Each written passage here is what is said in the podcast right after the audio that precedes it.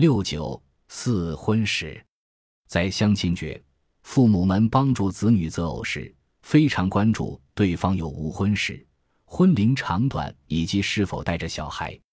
初婚者的父母们千方百计打探结婚候选人这方面的情况，以防落人陷阱。就是那些子女离异、寻求再婚对象的父母们，也对这些问题十分在意。婚史污名的主要受害者是失婚并有小孩的女性。被访者 Y 八 WYY 是一个离异并独自抚养儿子的年轻女人，她被认为离婚后掉价。有一次，身边的一个人开玩笑地说：“就算你再怎么优秀，不过也是一个二手货。”我差点就想给他一耳光。我是一个离婚的女人，那又怎么样？我光明正大的结婚、离婚，说句难听点的。难道不比那些不知道跟了多少个男人、做了多少次堕胎的女人要强吗？难道就因为他们没有过结婚证那张纸，就因为他们可以隐瞒那些事实吗？所以在别人面前仍然可以伪装成清纯的样子吗？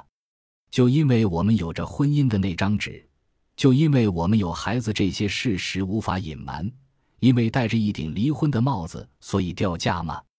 我离婚难道就应该掉价，就不配再拥有幸福吗？这是哪位大爷定的哪门子的规矩呀？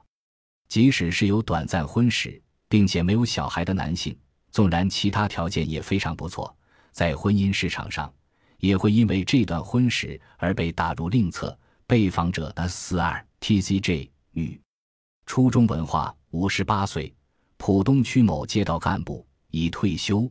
是相亲角知名度较高，而且是唯一的免费红娘。被访者的丈夫也是普通工人，也已退休。两人育有一子，二十六岁，中专毕业，在沪上某企业工作。他向我叙述了他亲自经手的案例。我有一个很要好的同事，他的儿子二十岁就出国了，当时大概九十年代初吧，回来探亲呢，大概二十七八岁了。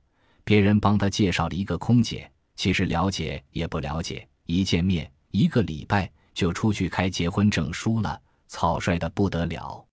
后来出去以后，性格脾气都合不来，时间不长也就分手了。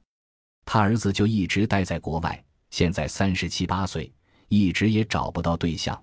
后来想想还是要找国内的，所以我那个同事就托我了，我帮他找，蛮吃力的。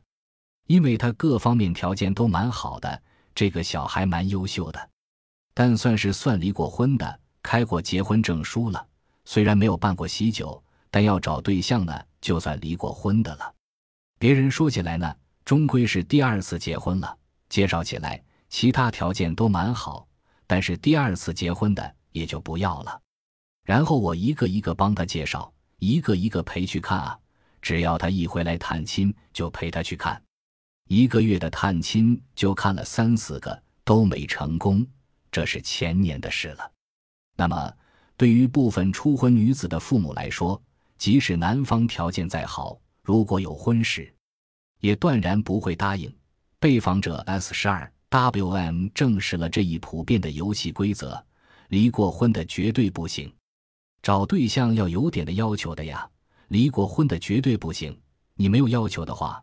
外面男人就一大把，就是要有点要求才难找，这样最不好了。离过婚就打折扣了，显而易见，掉价、折扣等字眼，让我们无法不一下子联系到婚姻市场这个词。时至今日，似乎大多数人仍旧认为婚姻还是男性的买方市场。人们，包括很多女人自己，按照男性的价值观去为女性标价。其背后实质上是度量女性能在多大程度上满足男性的需求。然而，婚姻关系的缔结原本应该是两个人双向的选择。如果女人能够从自身的角度去定义自己的价值和自己在婚姻家庭中的价值，或许就不那么受到这些世俗标准的困扰。而男性不愿意娶再婚的女性，究其原因，大概有三条。